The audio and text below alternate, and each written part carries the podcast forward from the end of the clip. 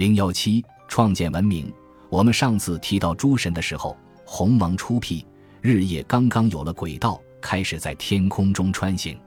要让这个全新的绿色的世界变得适宜诸神居住，还有不少工作要做。诸神齐聚在埃达平原上，把祭坛和神庙建得高高。他们架起熔炉锻造珍宝，钳子与器具也冶炼制好。女占卜者的预言第七节：一旦诸神被供奉的神殿完工，他们就开始用充足的贵重金属来锻造工具。文明的萌芽或许就是出现在建造宗教中心和工厂作坊的过程中，就像在维京时代的城镇里发生的那样。例如瑞典的比尔卡和赫德比。除此之外，阿萨神奇也会为自己打造奢侈品。完成工作之后，他们悠然享受清闲时光。他们在草地上下棋自娱，尽情欢乐，永无缺乏黄金的忧虑。直到三个女巨人到来，孔武有力的他们出身巨人国。女占卜者的预言第八节，请记住这里提到的棋子。后来，他们具有了重大的意义，直到一词至关重要，却又扑朔迷离。女巨人一来，诸神就召开紧急会议，决定创造侏儒，希望可以应对突然出现的黄金短缺。这是因为侏儒生活在地下，他们在地底制作出种种黄金珍玩，让诸神垂涎不已，情愿为之付出大笔酬劳。这三个女巨人到底做了什么？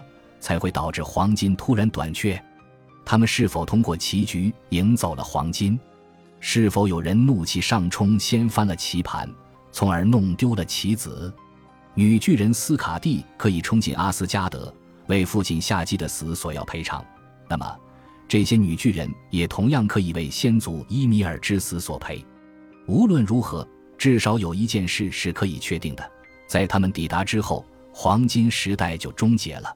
在 J.R.R. 托尔金的《霍比特人》中，矮人们的名字绝大多数都是从女占卜者的预言中选取的：德瓦林、欧因和葛罗因、菲利和奇利、朵利、诺利和欧利、毕佛、波佛和庞博。在比尔博的《霍比特人》茶话会上，席间的宾客涵盖了上述全部姓名。霍比特人的首领索林香木顿被光荣地赋予了双重侏儒姓名。都灵和索恩也都是传统的北欧侏儒姓名，可以追溯到侏儒的祖先那里。甘道夫这个名字也在诗里出现过，并且是作为侏儒的姓名。由于他的意思是精灵魔杖，托尔金感觉这个名字更适合巫师灰袍甘道夫。诸神迅速造出了侏儒。斯诺里告诉我们，他们就像肉中的蛆虫一样，在大地上加速生长。这个比喻虽然恶心，但是很形象。他还从女占卜者的预言中摘取了所有侏儒的姓名，并把它们一一列出。侏儒要么生活在地底，要么生活在岩石之中。他们辛勤地锻造金属，制作出种种珍宝。诸神的至宝之中，有好几样都是侏儒打造的，如弗雷那艘可以折叠的船资机德布拉德尼尔。洛基盗走西弗的金发后赔给他的金丝假发，奥丁的永恒之枪昆古尼尔，他们都是两个侏儒兄弟伊瓦尔的两个儿子制造的。另一个侏儒伯洛克和洛基打赌，声称他们兄弟俩可以打造出三样同等珍贵的宝物，若是他们赢了，洛基就要给出项上人头。这场比拼难分高下，伯洛克和他的兄弟确实创作出了三件宝贝。金棕野猪古林布斯特，他成了弗雷的坐骑；黄金指环德罗普尼尔，每隔八夜就会自我复制出八个同等重量的金戒指；索尔的雷神之锤妙尔尼尔，洛基费尽心机想要干扰锻造的过程，他把自己变成一只嗡嗡作响的马蝇，冲着侏儒工匠又叮又咬。他们一直坚持不去理会这只萦绕不去的害虫。可在打造最后一件作品的时候，终于还是失败了。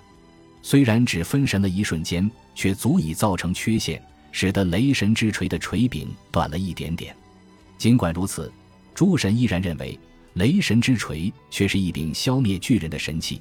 裁判伯洛克赢得赌局，洛基应当交出自己的头颅。然而，这位狡黠的神明逃脱了必死的命运。他讲明，伯洛克可以取走他的头，但不能碰到他的脖子。就算像侏儒一样心灵手巧，也没法满足这种条件。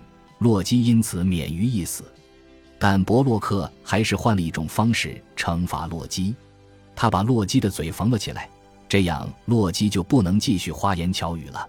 从此之后，洛基的嘴巴就歪了。考虑到他的绰号就是“毒蛇坏嘴之神”，如此一番形象真算得上相得益彰。另一则非常晚近的故事，讲述了弗雷亚获得人人争羡的珍宝布里辛加曼的过程。其中还提到，弗雷亚是奥丁的情人。这天，弗雷亚路过侏儒们居住的岩石，看石门没有关上，便走了进去。石头里有四个侏儒，德瓦林也在其中。他们正在打造一条精美绝伦的金项链。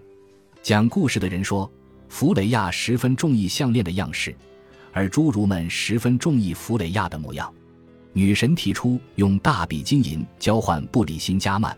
但侏儒们咬死了价码，要求弗雷亚必须陪他们每人共度一夜。弗雷亚勉强同意了。四夜过后，项链便归他所有。奥丁派洛基去为他偷来这件宝贝。弗雷亚的闺房密不透风，洛基变成一只嗡嗡叫的苍蝇，这才飞了进去。弗雷亚正在睡觉，脖子上还戴着他的新首饰，搭口正好被压在了身子下面。于是。洛基变成了一只跳蚤，控制好力道咬了他一口，恰巧能让他翻个身，却又不把他弄醒。弗雷亚在睡梦中换了个姿势，布里辛加曼立刻落入了洛基手中，随后被交给了奥丁。弗雷亚去找奥丁告状，抱怨有人偷走了他的项链，紧锁的闺房遭到了入侵。奥丁答应把项链还给他，只不过有一个条件：弗雷亚必须挑起两军之间永恒的冲突。也就是传说中的赫定人之战，这个故事会在第五章中讲到。弗雷亚答应了，项链回到了他的手中。这个晚近的故事结合了两个古老的传说：洛基盗取布里辛加曼和赫定人之战，并把他们融入了基督化的崭新框架之中。本来这场战争会永远进行下去，直到诸神的黄昏方能结束。因为死去的战士会在每天晚上被希尔德公主复活。然而，在这个版本里，奥丁预言伟大的基督教国王挪威王奥拉夫一世将会终结此战，他将前往奥克尼群岛，为这场争端画上句号。